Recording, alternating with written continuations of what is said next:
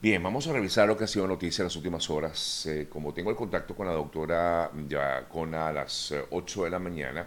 quería dedicar estos primeros minutos, por supuesto,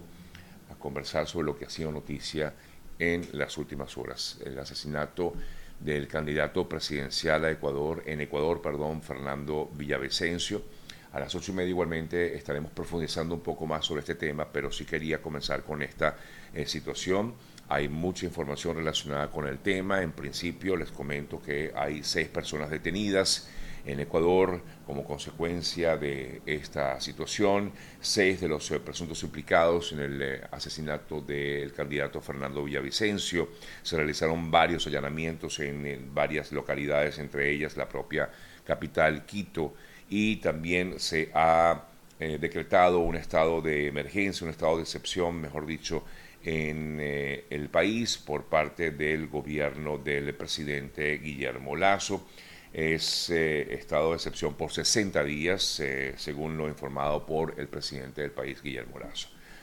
Una escalada de violencia que sin duda alguna rechazamos desde todo punto de vista, nos ha dejado muy consternados esto ocurrido en Ecuador. evidencia cómo lamentablemente el eh,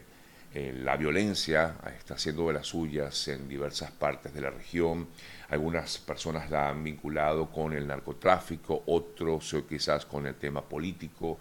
Pero más allá de eso hay una gran preocupación en eh, torno a lo que significa el hecho de pensar de una manera diferente en la región, aunque sabemos perfectamente que el gobierno en ese país es de centro,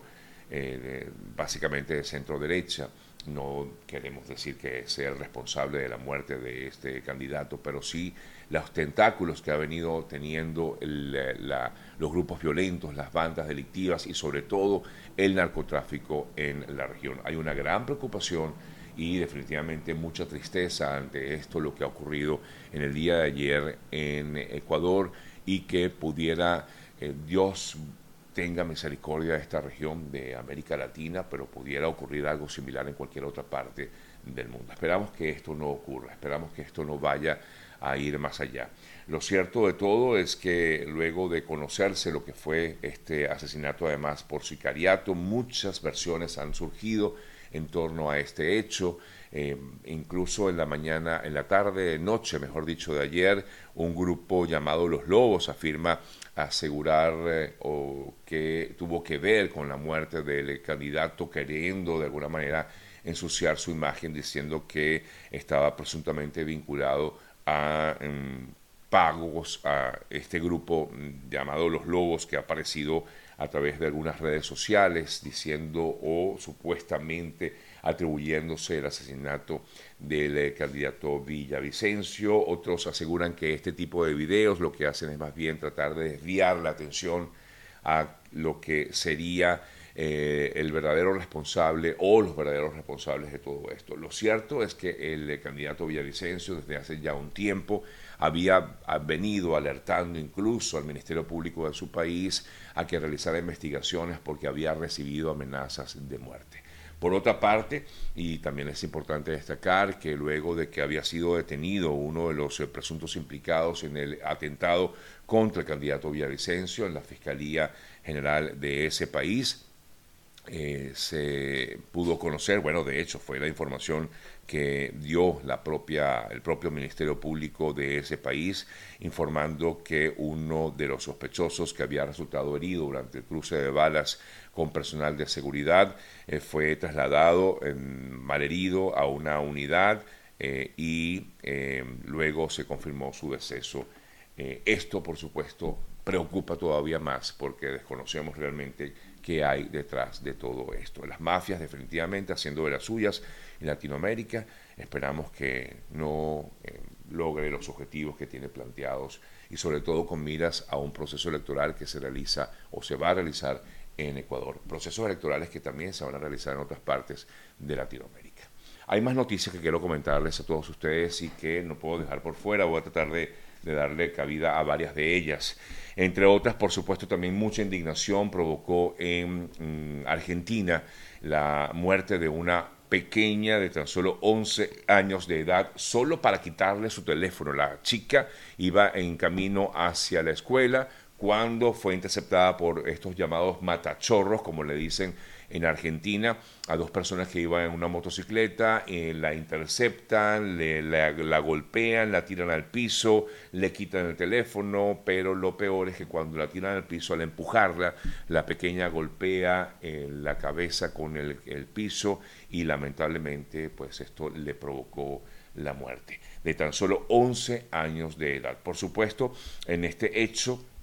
hay varias personas detenidas, o por este hecho hay varias personas detenidas, siete en total, entre ellas un menor de 14 años de edad, que si bien no estuvo en el momento del suceso, pero al parecer este jovencito de 14 años eh, estuvo involucrado en, o tiene antecedentes penales, se habla de, eh, tiene varios años también haciendo este tipo de acciones, la razón por la cual eh, varias, perdón, varias de las Personas, eh, o bueno, muchos argentinos han salido a las calles. Ayer hubo manifestaciones a las puertas de la comisaría donde se encontraban estas personas eh, detenidas para protestar por la muerte de esta pequeña de 11 años de edad de, nombre Morena, eh, Morena Domínguez. y han exigido justicia por ella y por supuesto insisten en que debe acabar de todas este tipo de acciones delictivas en las cuales estos llamados motochorros, como lo conocen a estas personas que van en motocicleta, continúan haciendo veras suyas en Argentina, y no solamente en Argentina, porque esto pasa por, eh, en, diferentes partes de Latinoamérica. Ante esto también fue suspendida la campaña electoral con miras a las elecciones primarias del próximo domingo en Argentina y eh, los candidatos suspendieron lo que sería el cierre de la campaña que justamente terminaba en el día de hoy en Argentina en solidaridad con la muerte de esta pequeña de tan solo 11 años de edad. Eh, y por supuesto ha habido muchos reclamos al gobierno actual ante la ausencia de planes concretos de seguridad eh, por este tipo de eh, delitos que continúa incrementándose en este país, en Argentina. Revisamos otras informaciones. El expresidente Donald Trump eh, por supuesto, mm, continúa a la espera de lo que pudieran ser nuevos cargos en su contra. De hecho, se espera que la fiscal del distrito del condado de Fulton solicite más de 10 acusaciones contra, cuando presente sus, eh, su caso sobre los esfuerzos del expresidente Trump para anular los resultados de las elecciones presidenciales en Georgia. Ayer nos comentaba, ayer no, el martes nos comentaba nuestro colega Vladimir Kislinger que esto es lo que pudiera venir, incluso se habla para el mes de septiembre, cuando también pudiera generarse o pudieran eh, dictarse nuevos cargos en contra del expresidente Donald Trump. En otras informaciones, también desde ayer, ayer también se informó desde Portugal que el, el régimen venezolano ganó la demanda que interpuso ante el Tribunal de Justicia del el Distrito de Lisboa contra un banco portugués, el Novo Bank, eh, para la devolución de más de 1.500 millones de dólares, unos 1.700 euros, 1.700 millones de euros. Eh, no obstante, a pesar de que se trata de, perdón, 1.300 millones de euros, eh, a pesar de que se, trata de una gran cantidad de dinero, algunos afirman, como es el caso de Carlos Paparoni, diputado que fuera diputado de la Asamblea Nacional y a quien ha hecho investigaciones de corrupción, asegura que no va a eh, poder disponer el régimen venezolano de este dinero. Eh, recordamos que estos recursos estaban mm, retenidos en eh, Portugal desde el año 2019, luego de que Portugal desconociera a las autoridades del momento, es decir, al régimen de Maduro, en favor, en ese caso, del gobierno interino de Guaidó. sin embargo, pues esta decisión se toma precisamente ya ante la ausencia de lo que sería este equipo de Guaidó. Eh, y quedaría en manos del régimen venezolano, pero repito, lo que ha afirmado, lo que afirmó el eh, diputado Paparoni es que este dinero no va a poder ser utilizado por el régimen. Ya veremos qué pasa en relación con este tema en particular.